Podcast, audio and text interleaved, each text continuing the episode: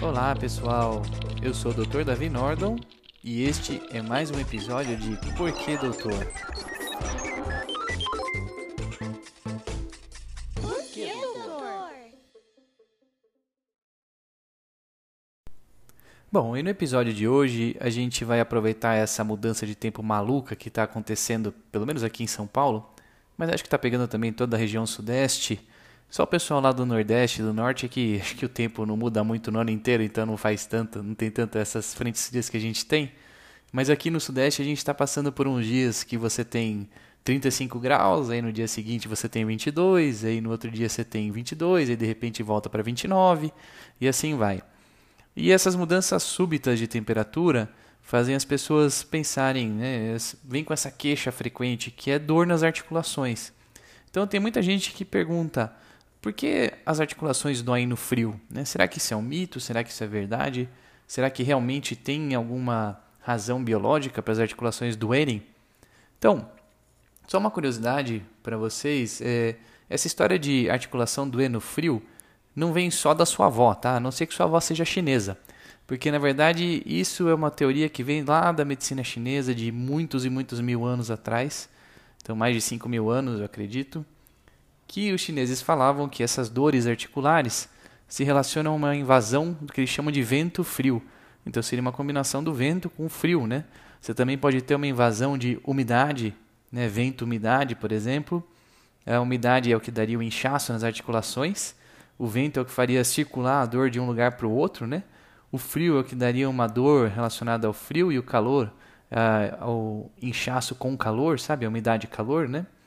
Então, eles têm uma série de combinações desses que eles chamam de fatores patogênicos externos, que na verdade depois a gente acabou descobrindo que não tem nada a ver uma coisa com a outra, né? Então, você não tem infecção de vias aéreas por causa de frio, né? Não é porque você pegou friagem que você vai ter infecção de vias aéreas. Aliás, esse é um tema interessante para a gente falar em outro Porquê Doutor. É, bom, a gente descobriu que na verdade esses fatores patogênicos são vírus e tudo mais. Mas nas articulações a coisa é um pouquinho diferente. Então, Vamos lembrar daquela, daquele nosso último episódio em que a gente falou por que as articulações estalam.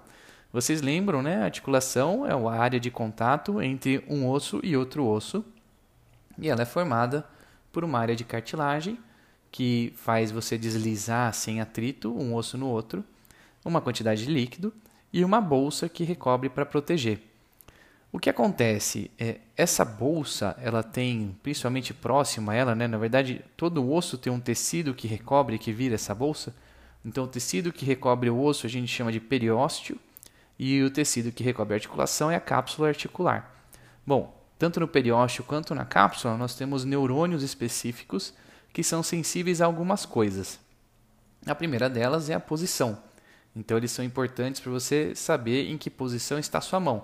É por isso que você consegue saber qual a posição dos seus dedos. Você, por exemplo, com olhos fechados, consegue descobrir se está apontando um dedo, né? um dedo levantado, dois dedos levantados, cinco dedos, quais dedos são, em que posição eles estão. Isso são os receptores que a gente tem. E você também tem outros receptores que são específicos aí para temperatura e para pressão. Os de pressão são os baroreceptores. Né? É, e qual que é a ideia desses neurônios? Eles trazem a sensibilidade e fazem você perceber quando está excessivamente frio, excessivamente quente e tudo mais. Né? E o que acontece é que realmente quando você tem uma mudança súbita de temperatura, você sente dor, né? Você sente, você tem um estímulo desses receptores que dizem que tem algo errado, porque na verdade não é muito normal você ter uma mudança súbita. Então imagine você, de repente você está lá, sei lá, você foi viajar, entrou no avião, saiu do, de Manaus, que estava 40 graus, chegou lá na Patagônia, que estava, sei lá, 10 graus, 5 graus. Né? Essa mudança súbita vai te causar dores nas articulações, e causa mesmo, em todo mundo. Lógico, quanto mais machucada, mais inflamada essa articulação, mais sensíveis ficam esses receptores. Por isso que a sua vozinha, que tem a mão toda deformada por causa de artrite reumatoide ou alguma artrose, alguma coisa do tipo, vai reclamar de dor quando muda o tempo. Então, isso é realmente normal. E também é o que acontece quando você quebra um osso. Quando você quebra um osso, você tem a lesão do periósteo, você tem a alteração desses receptores e aí você começa a ficar mais sensível. é, especialmente as mudanças de tempo, às vezes mudança de umidade, esse tipo de coisa. Tanto que tem gente que fala, ah, quando vai chover, dói determinado osso que eu já quebrei. Né? Isso vai melhorando com o tempo, mas é bem mais frequente logo depois que você quebra. Bom, então tá aí. Porque as articulações doem no frio? É por causa desses receptores especiais, neurônios especializados que a gente tem nas articulações que acabam tendo um sinal meio que trocado aí. Bom, espero que eu tenha contribuído aí para o conhecimento de vocês, que vocês tenham aprendido pelo menos mais uma coisa interessante para comentar numa roda de amigos. E se vocês conhecem alguém que também duvida disso, que acha que é mentira, que acha que não, que acha que é verdade, vocês querem provar para eles qual que é o correto, pode compartilhar esse vídeo, pode curtir, compartilhar, mandar para todos os seus amigos, mandar para sua vozinha que fala que o tempo mudou e ela está com um lumbago.